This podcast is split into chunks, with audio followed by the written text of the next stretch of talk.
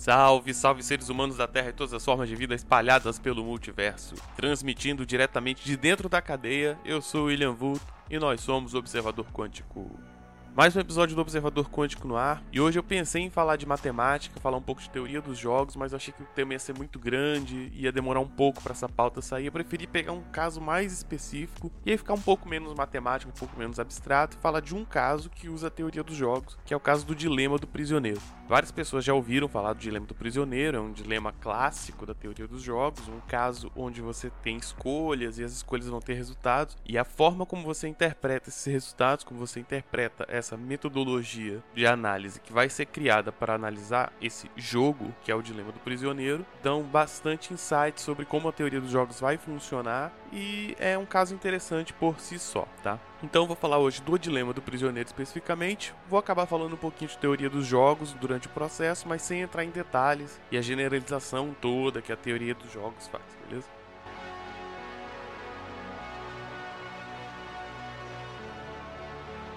Teoria dos jogos é uma teoria matemática que vai sistematizar tudo que existe em jogos. O que é um jogo? Um jogo é um sistema onde você tem jogadores e regras. Esses jogadores eles vão fazer escolhas e as escolhas vão gerar resultados. Tentar entender como esses resultados se comportam e como as regras desse jogo fazem com que os jogadores ajam é o que a teoria dos jogos vai tentar fazer. Então vai pegar vários jogos, vai separar em grupos e tal, e vai tentar identificar algumas características nele. Eu não vou conceituar exatamente o que é um jogo e tal, porque não é um episódio sobre teoria dos jogos, é um episódio sobre dilema do prisioneiro. Então o que é o dilema do prisioneiro? O dilema do prisioneiro é um sistema de jogo criado nos anos 50 para dar um exemplo de jogo que não é de soma zero. Você tem vários cenários e não necessariamente sempre quando um ganha o outro perde. Tá? Os jogadores envolvidos aí no processo. Uh, foi criado nos anos 50, né? Mas mais para frente, um cara chamado Albert Tucker, ele vai formalizar da forma que a gente conhece hoje, que é com o tema prisão. Então era um jogo abstrato, tem ah, o jogador A, o jogador B, eles têm opções, e aí um cara ele consegue, esse Tucker, ele vai uh, descrever isso de um jeito interessante para ficar lúdico, né? Então vamos lá. Então qual que é o enunciado, né? Eu não vou ler ele, eu vou explicando ele de forma mais solta, porque ler fica chato, né?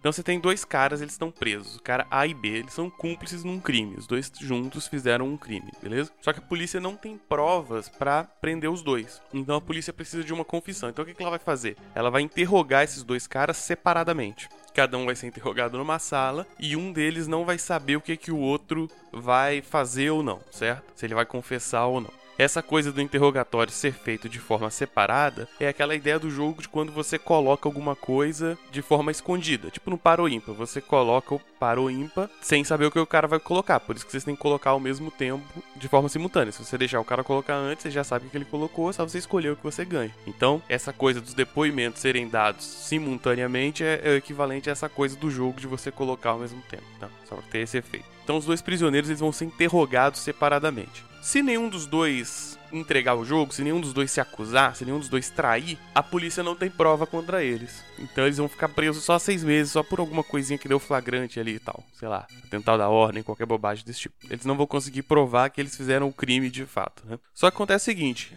acontece um acordo. Se um deles acusar o outro, confessar, mas acusar o outro, esse cara ele não pega nada de pena e o outro pega 10 anos de cadeia. E se os dois se acusarem, se os dois se traírem, aí os dois se ferram, os dois ficam presos 5 anos.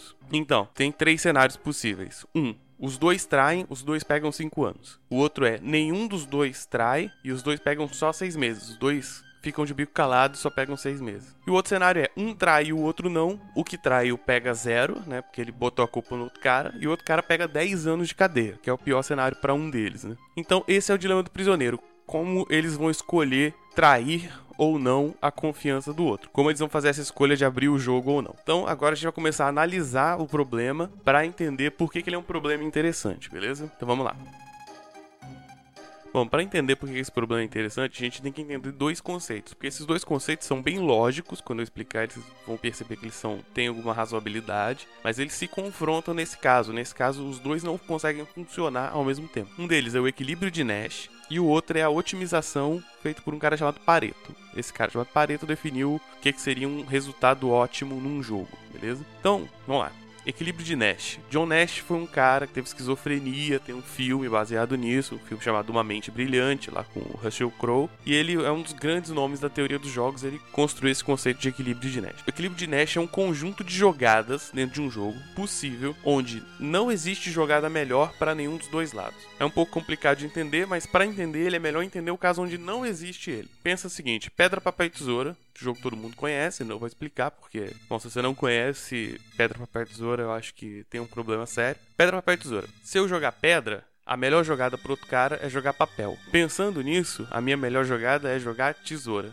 Pensando nisso, a melhor jogada pro cara é jogar pedra. Pensando nisso, a melhor jogada para mim é jogar papel. E nisso fica num loop infinito. Então, ou seja, pedra, papel, tesoura é um jogo que não tem equilíbrio de Nash equilíbrio de Nash vai acontecer quando um jogador pensa em todas as jogadas possíveis do outro, ele tem uma jogada melhor. E o outro jogador vai observar todas as jogadas desse, vai identificar qual é a melhor, e ele vai ter uma melhor jogada baseada nessa melhor jogada, e isso não fica alterando. Chega um ponto que estabiliza, certo? Eu penso na melhor jogada baseada na do outro, o do outro pensa na melhor baseada nessa, e você vai cortando algumas opções até que no fim das contas fique uma opção só. E nem o jogador A vai ter uma opção de mudar de jogada e melhorar o resultado. E nem o jogador B vai ter uma opção de mudar de jogada e melhorar a jogada. Ou seja, eles vão parar ali. Falar, chegou nesse ponto aqui, meu resultado não é tão bom, mas não consigo melhorar ele mais. Isso vai acontecer bastante em jogos que não são de soma zero. Jogos de soma zero é aquele jogo que para um ganhar o outro tem que perder. Então o equilíbrio de Nash não vai aparecer no xadrez, não vai aparecer na dama, mas vai aparecer em jogos, por exemplo, onde você tem que entrar em acordo com alguma coisa. Então você vai tentando melhorar o acordo pro seu lado, o cara vai tentando melhorar pro dele. Chega um ponto onde você não vai conseguir subir mais porque você não vai conseguir fazer o outro cara mudar de ideia, e o outro cara não vai subir mais porque ele não vai conseguir fazer você mudar de ideia, e aí vai chegar um ponto que o melhor resultado é aquele mesmo, e aí você vai ter um equilíbrio de Nash, beleza?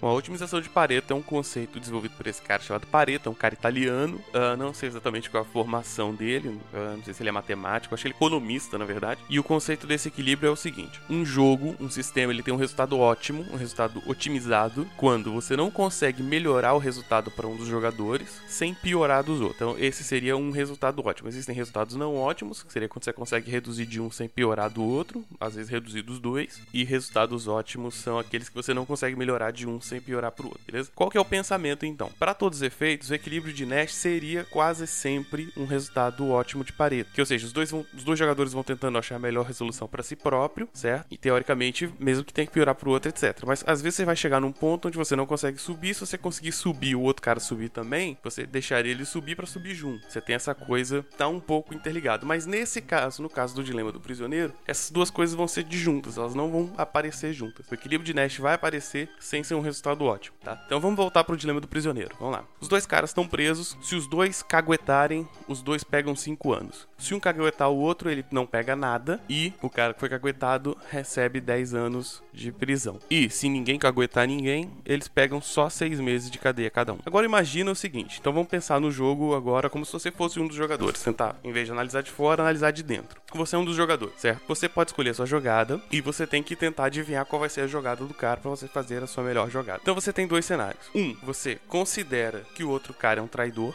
que ele vai te trair, vai te sacanear de qualquer jeito. E dois, você considera que o cara é leal, que ele é legal pra caramba e ele não vai te sacanear, certo? Então, no cenário onde você considera que ele é um traidor, ele vai te trair. Se você não trair ele, você vai pegar 10 anos e ele não vai pegar nada. Então você trai ele, porque você pega só 5 anos e ele pega só 5 anos. No cenário onde ele é bonzinho, ele não vai te trair, você pode não trair ele, os dois se saírem bem, só que os dois se saírem bem é 6 meses. Você vai ficar preso meio ano. E se você trair ele, se você for filho da mãe, mesmo sabendo que ele é bonzinho, e aí tira a ética de lado, a gente tá pensando só em resultados do jogo, né? No resultado numérico da coisa. Se você trair ele, então ele vai pegar 10 anos você não vai pegar nada. Que para você é excelente. Então, ou seja, não importa se o cenário é A ou B, para você, a melhor jogada é trair. E tem um cenário onde ele é lógico. O cenário onde ele é lógico, ele vai pensar exatamente isso que você tá pensando agora agora ele vai trair também. E como você já sabe disso, se ele trair, para você é melhor trair. Ou seja, não importa o que o outro oponente faça, para você é melhor ser um traidor. Então você vai ser um traidor, pela teoria dos jogos, isso no equilíbrio de Nash. Então, para você é muito melhor trair, pro cara é muito melhor trair. Então, muito provavelmente o que vai acontecer, se você desconsiderar ética e, e moralidades, é que os dois vão trair, de fato. Então, esse é um resultado do equilíbrio de Nash, porque não importa a jogada do oponente,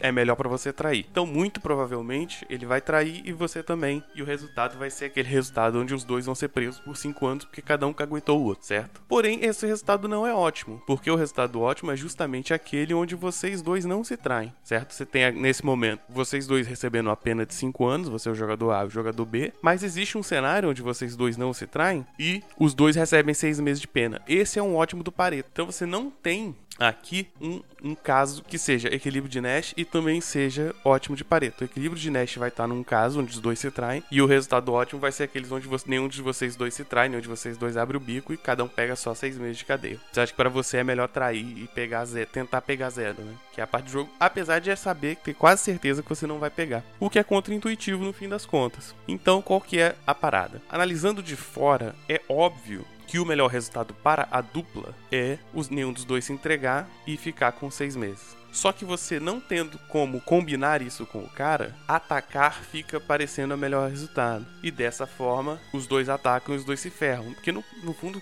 é, por mais que fazendo análise você dizer que atacar é sempre melhor, no fundo você tá tendo quase certeza de que você vai pegar 5 anos de cadeia, sendo que existe uma opção de você pegar 6 meses, entendeu? Então, essa é a contradição do dilema do prisioneiro, que é bem interessante, tá? Inclusive, a polícia tem tentado usar coisas do tipo, né?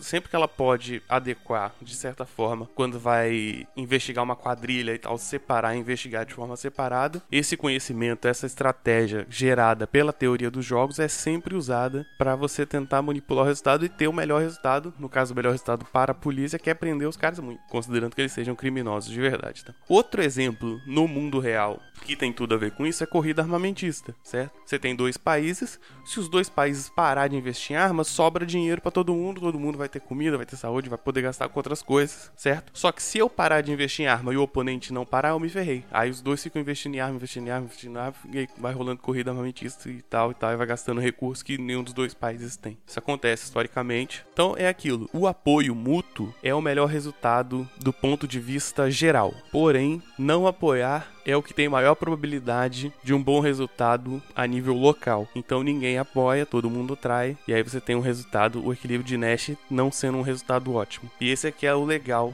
do dilema do prisioneiro e da teoria dos jogos como um todo, né?